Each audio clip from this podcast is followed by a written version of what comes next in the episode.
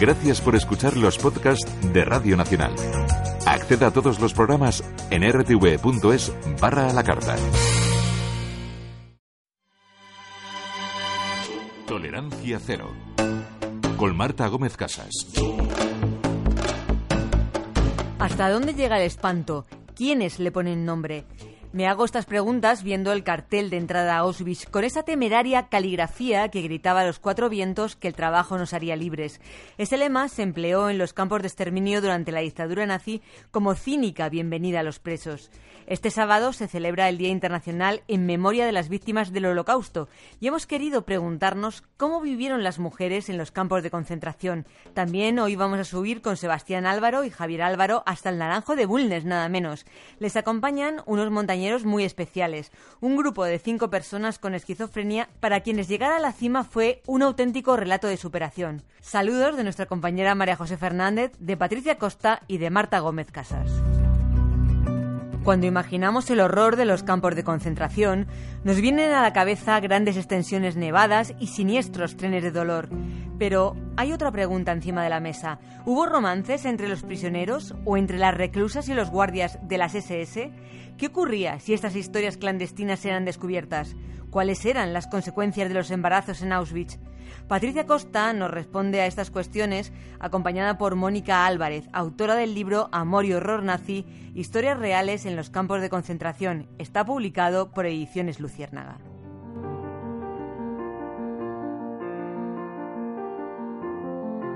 Cuando volvió al barracón donde trabajábamos, pasó a mi lado y me lanzó una nota, y yo tuve que destruirla enseguida, pero alcancé a ver que decía Amor, estoy enamorado de ti.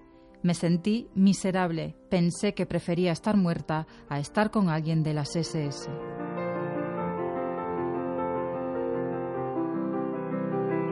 Hola, soy Mónica González Álvarez, periodista y escritora y autora del libro Amor y Horror Nazi, Historias Reales en los Campos de Concentración, un libro donde hablo de 14 testimonios que tienen que ver con el amor, la valentía, el coraje dentro de un campo de concentración alemán.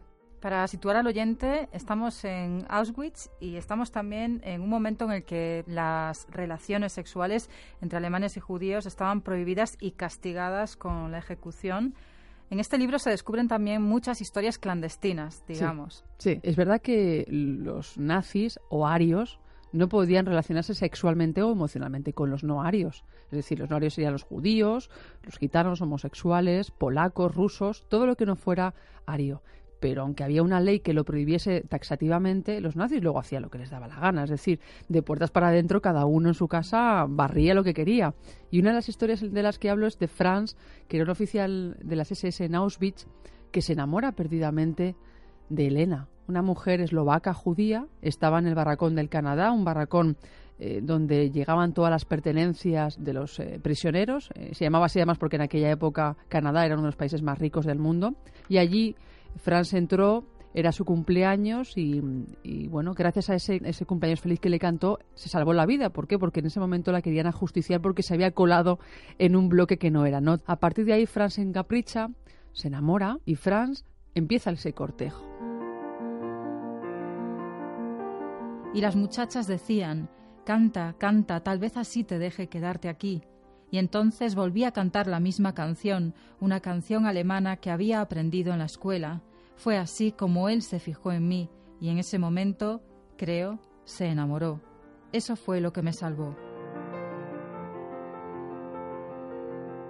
Me gustaría destacar unas líneas del libro, digamos que describe situaciones tensas que se dan eh, entre ellos y explicas que fueron muchos los guardias que mataron a sus amantes judías para evitar ser descubiertos. No fue este el caso, afortunadamente. No, pero es verdad que, claro, eh, estaba prohibido tener relaciones emocionales o, sexuales eh, de presos y carceleros. Entonces, cuando algunos de los carceleros de los oficiales de las SS mantenían algún idilio y les pillaban, ellas eran ajusticiadas. Y ellos simplemente los cambiaban de campo de concentración o de alguna tarea, les cambiaban de barracón, nada más bueno, el abuso sexual, el maltrato estaba a la orden del día en aquel infierno. Había un, bloque en Auschwitz de, de, prostitutas, había prisioneras que eran prostitutas y se dedicaban a satisfacer a los oficiales de las SS para evitar precisamente lo hicieron que hubiese violaciones y agresiones sexuales dentro del campo, porque al final eran cientos de oficiales con miles de mujeres que podían disponer de ellas a sus anchas, porque al final ellos eran los que tenían la voz de mando, ¿no? Ellos llevaban pistola, llevaban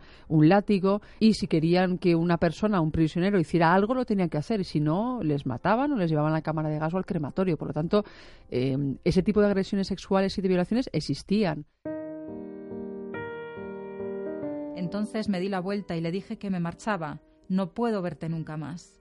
Pero él me gritó, y de repente se había convertido en un SS. Si pasas por esa puerta, no vivirás. Sacó la pistola y me amenazó con ella. Me amaba, pero su honor y su orgullo habían sido heridos. ¿Qué pretendes al marcharte sin mi autorización? Entonces le dije que me disparara. Dispárame. Prefiero morir a jugar este doble juego.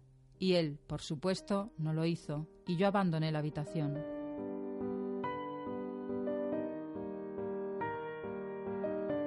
A la hora de realizar esta investigación, Mónica, utilizas testimonios de algunos hijos, de algunas hijas y conoces a tres de ellos, a Paula Howard y a Nancy. ¿Cómo fue encontrarse con estas personas y con sus vivencias, con sus palabras, con sus recuerdos? Pues un, regalo. No esperaba encontrarles vivos porque por todo lo que había leído era muy complicado por la edad. Y cuando encontré a Paula, eh, me escribió su hijo Marvin, y me dijo, quiere comunicarse contigo, quiere hablar contigo. Y el primer encuentro fue mágico. Una mujer agradecida de, yo escuchar su historia y me regaló pues un testimonio donde una de las frases más maravillosas y además aparece en la contraportada del libro es que si yo no hubiese estado casada no hubiera sobrevivido porque ella estaba casada en el momento que la apresaron junto a su marido Klaus, le separaron en Auschwitz y allí durante 28 meses nadie, ninguno sabía qué le había pasado al otro. Era lo único que me daba fuerzas para continuar y verlo de nuevo. No sabía realmente dónde estaba él, pero para mí Klaus tenía que estar vivo, él tenía que sobrevivir. Yo tenía que seguir por él y él por mí, y eso fue lo que hicimos. Historias como la de Howard y Nancy, a los que hacíamos alusión, son historias casi de, milagro, ¿no? Ella le salvó la vida a él rescatándolo prácticamente de una montaña de, cadáveres al percatarse de que se movía. Sí, ambas historias se cruzan en un momento determinado. Son de los, del mismo pueblo, de Hurriesdorf, y en Bergen-Belsen ella llega, es muy jovencita, eh, y eh, hay una pila de, de, cadáveres enorme. Y dice, hay alguien moviéndose, le dice a su tía Toby, a un grupo de, de amigas o de compañeras y dice que no, hombre, no puede ser posible. Se acerca y ve y ve a Howard. Ve a Howard aún con esa luz en los ojos, como dice, le, vi a ese muchacho con luz en los ojos. Y, y entonces le quiere arrastrar, le quiere sacar de allí. Eh, su tía y sus amigas dicen, déjalo si se va a morir. No, no, y le saca, le salva. Finalmente me rescataron y me cuidaron. La niña de 16 años intentaba desesperadamente mantenerme vivo, limpiándome y alimentándome. La primera semana dormí, apenas podía abrir los ojos. Otro de los romances, el de Manja y Meyer Korenblit, introduce otro aspecto. ¿Qué significaba quedarse embarazada en un lugar como Auschwitz? Pues era, era una condena, porque realmente si los nazis te pillaban embarazada, automáticamente te fusilaban y te metían a, o te gaseaban y te metían al crematorio. Además son dos jovencitos que, que son novios desde que eran pequeños en, su pueblo, ¿no? Es, una historia muy tierna además. Ella se queda embarazada porque al estar en el mismo campo, él se escapa a verla. Eh, Mania tiene al, al, bebé, pero lo, lo, tiene muerto. Y las compañeras de, de Mania lo que hacen es decirle, hay que enterrarlo. En las páginas de Amor y Horror Nazi, historias reales en los campos de concentración, nos presentas además la historia de un amor que entonces se consideraba como una especie de trastorno temporal que se podía curar, el lesbianismo, la historia de Feliz y Elizabeth, con un final que era casi inevitable. Un final que además, mm, como todas estas historias, acaban en libro y en película, ¿no? Una novela y una película en los años 90. Lily es la típica mujer que quería el Tercer Reich, ¿no? Eran eh, nazi, y vivía con, con, su marido, que también era un oficial de las SS, hasta que conoce a Felice, una judía lesbiana, eh, periodista, se hacía pasar por periodista para eh, los, eh, la resistencia, y se enamoran. Lili luchó. Luchó además porque cuando se enteró que era judía, para ella fue una losa, fue algo así como dijo, ah, es algo terrible, pero al momento dijo, pero es que te quiero tanto, te amo. Y en ese momento lo que hizo fue romper con el nazismo y poner en primer lugar de su vida al amor.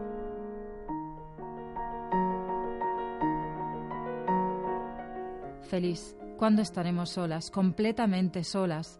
Solo soy tan valiente en el papel como tú en las cabinas telefónicas averiadas, y tengo mucho miedo por ti. Todo el vello de los brazos está de punta, ya no lo sé. Feliz, por favor, sé buena conmigo.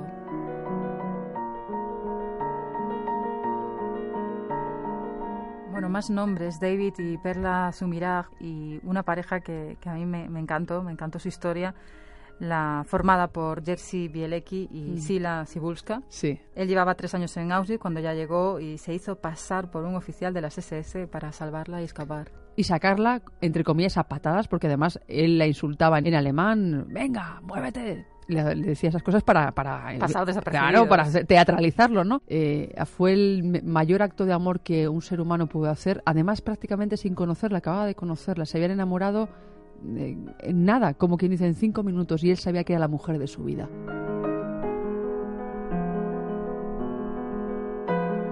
Como todos los confinados en Auschwitz, Saila también fue desinfectada, rapada completamente y marcada en el antebrazo izquierdo con un número. El suyo fue el 29558. Después le asignaron el bloque número 9 para dormir, donde la capo, una judía checa, nos golpeaba con mucha frecuencia.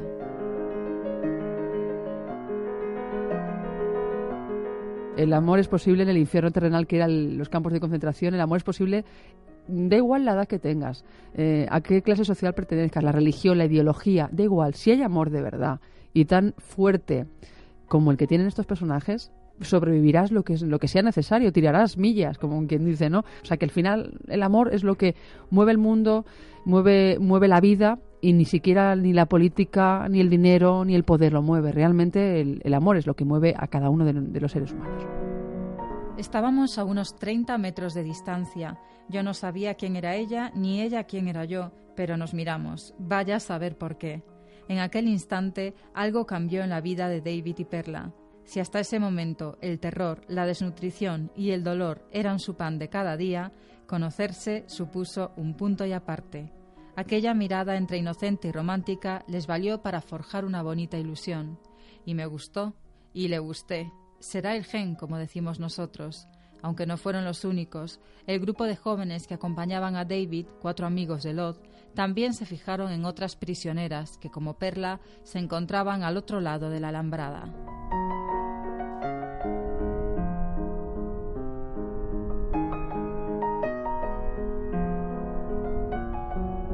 Tolerancia cero.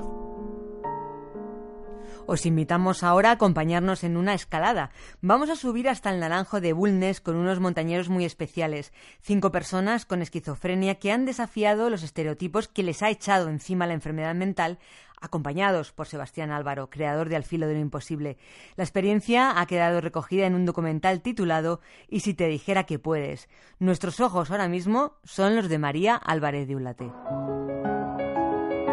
Me llamo Emilio Coca Blanco. Soy Beatriz Alonso Sisamón. Eh, me llamo Fernando Ruiz Meréndez. Soy Gonzalo Sánchez del Pozo. Yo soy Sergio Crespo Baza. Eh, la enfermedad mental la tengo desde los veintitantos. Mi enfermedad está diagnosticada desde 1999. Llevo diagnosticado de mi enfermedad desde hace aproximadamente 20 años. Padezco de esquizofrenia, pues a los 23 años me diagnosticaron la enfermedad. 10, 15 años, por ahí vale diagnosticada una esquizofrenia.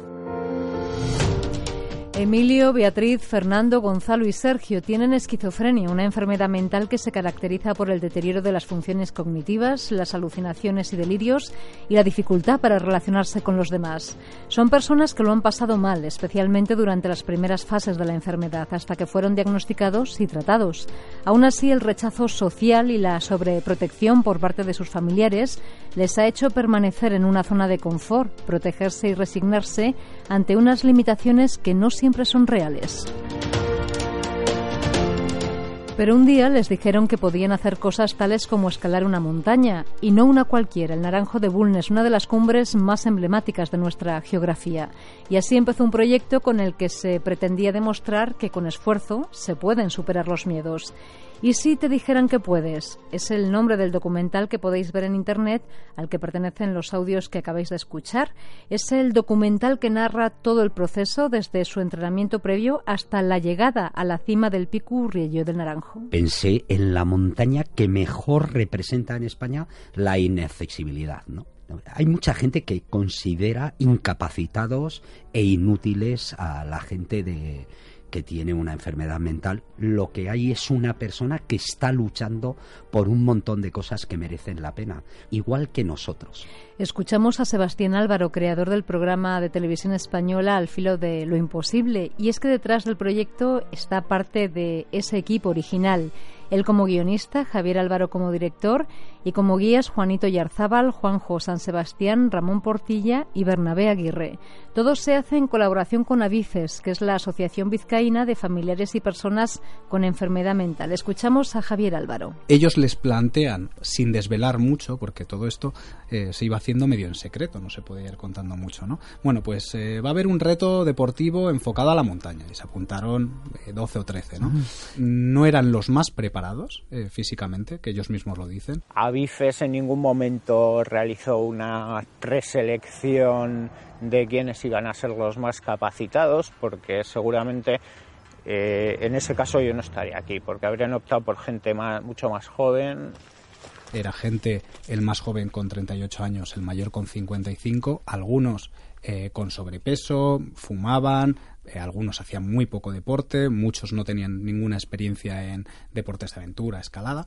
Y a partir de que tenemos el grupo y se diseña el proyecto, se hace unas etapas de más fácil a más difícil para que ellos vayan cogiendo confianza, vayan eh, practicando con las distintas herramientas que requiere la montaña y vayan metiéndose poco a poco en el proyecto.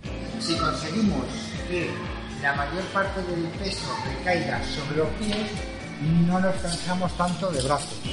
Eso en teoría muy fácil, pero luego ahí es jodido. A partir de ahí se hicieron varios entrenamientos en rocódromo y dos caminatas hasta el Monte Gorbea y el Mondoto en Ordesa.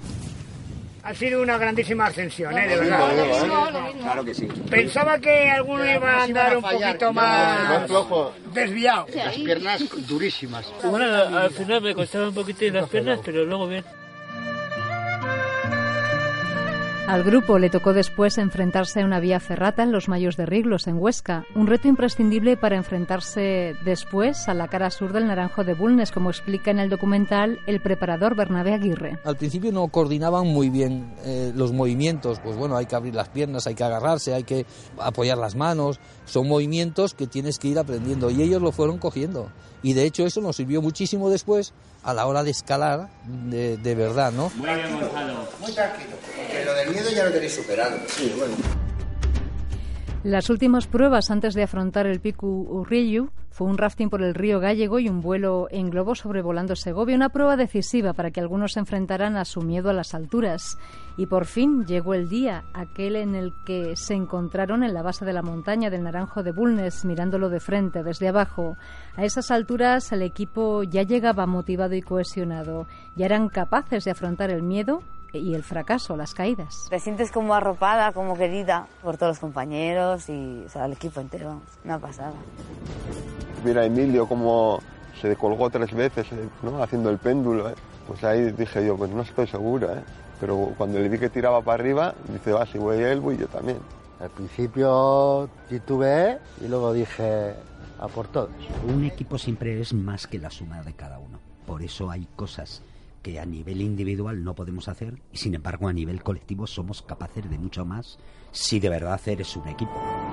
Se diseñaron las parejas y, tener a, los guías cerca no solo para que les ayudaran técnicamente en la montaña, sino también porque eh, durante todo este, este proyecto, este reto, nos acompañaron tres de los profesionales de Avifes que les daban soporte a los chicos y también estaban metidos entre la cordada para que les pudieran ayudar en caso de tener dudas o que bloqueo, bloqueo mental, o algo así. El Naranjo de Bulnes tiene dos primeros largos muy complicados y aunque parece que a partir del tercero las dificultades se suavizan, el grado de exposición sigue siendo muy alto, cuenta Sebas. Es, es que si te caes en determinados lugares te matas. Es una vía clásica de las antiguas en el que hay un clavo eh, roñoso metido en una pequeña grieta y si te lo pasas y te caes, hasta el siguiente seguro tienes 20 metros. Así que son 20 metros por arriba y otros 20 metros por abajo, te caes 40 metros y tienes muchas posibilidades de hacerte mucho daño. Y tras el esfuerzo, todos llegaron a la cumbre. Muy emocionante. Joder, se te saltaban las lágrimas ver a todos los amigos que habían conseguido llegar y... Todo esto ha sido un auténtico torrente de buenas emociones. Y en mi caso fue asomarme al vacío y decir, hostia, yo he subido esto. Fue una maravilla. La verdad es que tardamos en asimilarlo, ¿eh? tanto ellos como nosotros, pero la cumbre se les veían unas caras de unas sonrisas que eh, lo dice yo en uno de los de los chicos de Avifes, dice, yo llevo con ellos 10 años y no les había visto sonreír a algunos así en, estos 10 años. Pues reto conseguido. Emilio, Beatriz, Fernando, Gonzalo y Sergio lograron llegar a la cumbre del Picu Urrieyu, pero detrás de la conquista deportiva había, hay también una conquista personal. Una de las cosas para que les ha servido a ellos es para darse cuenta que pueden hacer cosas. Tenemos una enfermedad, pero podemos hacer cualquier cosa, ¿no? Ahora el documental Y si te dijeran que puedes está recorriendo distintas ciudades españolas en festivales de montaña. Para los cinco protagonistas, atrás quedan las primeras fases de la enfermedad en la que sentían sobre todo la soledad y el rechazo. Siguen librando su propia batalla contra la esquizofrenia y superando retos cada día, pero al menos ya saben que son capaces de hacer cosas en su vida que jamás se atrevieron a imaginar por sus propios miedos y por la reacción de quienes les rodeaban, sobreprotegiéndolos o ridiculizándolos. Que no se hubieran metido conmigo, que no se hubieran reído, porque eso te, a mí me llegó a, a excluirme. Pues ahí es cuando empezaron mis depresiones, mis, todas estas historias. Iba al instituto y en el instituto me iba a la iglesia de Begoña y ahí me quedaba llorando o, o durmiendo y luego iba para casa. El grado de civilización de una sociedad no se mide por cómo, eh, cómo, cómo trata a los triunfadores, ni las máquinas tecnológicas que disponemos, ni siquiera de los clubes que son capaces de ganar la Champions. El grado de, de civilización de una sociedad se mide sobre todo por cómo trata a la gente que más lo necesita y cómo trata el medio ambiente por otro. Y en esos dos caminos en España nos queda mucho camino por recorrer. Así nos vamos, desde la cima del Naranjo, viendo a vista de pájaro el mundo. Volvemos el próximo jueves a la misma hora. Que tengáis muy buena semana. Adiós.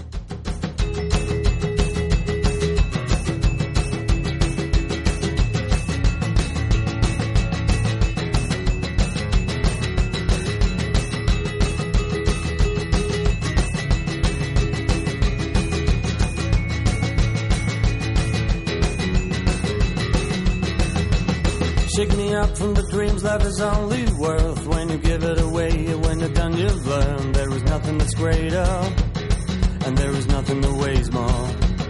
Cause you grow and you grow, and with years you'll know there is only one thing in the end to show. You do it wrong again and again, till it's too late to stop and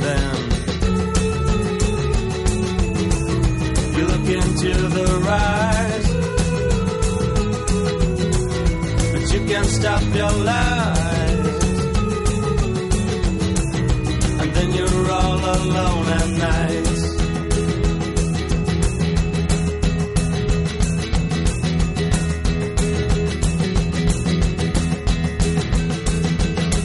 All you wanted from me was a gift of love, but for reasons unknown, you said I was too far. Felt I can't come closer. Then you said it was over. I really tried when I said I did my best. I guess I thought you'll do the rest. We will meet in the corner, cause together is warmer.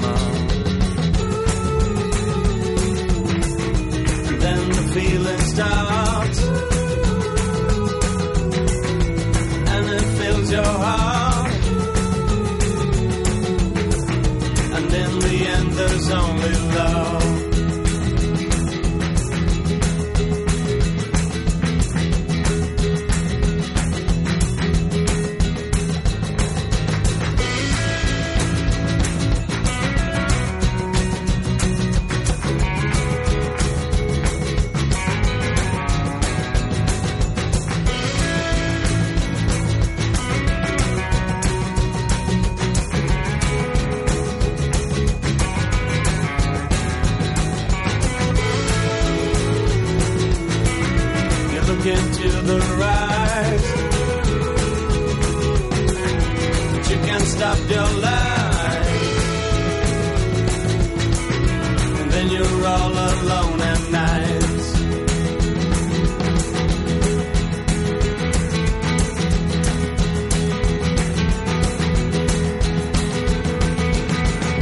up from the dreams life is only worth when you give it away. When you're done, you've learned there is nothing that's greater.